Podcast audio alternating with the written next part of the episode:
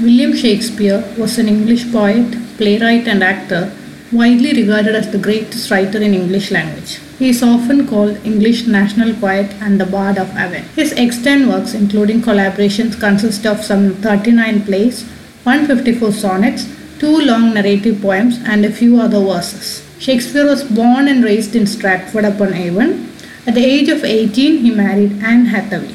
Shakespeare produced most of his works between 1589 and 1630. Most famous are his tragedies Hamlet, Romeo and Juliet, Othello, King Lear, and Macbeth. In the last phase of his life, he wrote tragic comedies, also known as romances, and collaborated with other playwrights.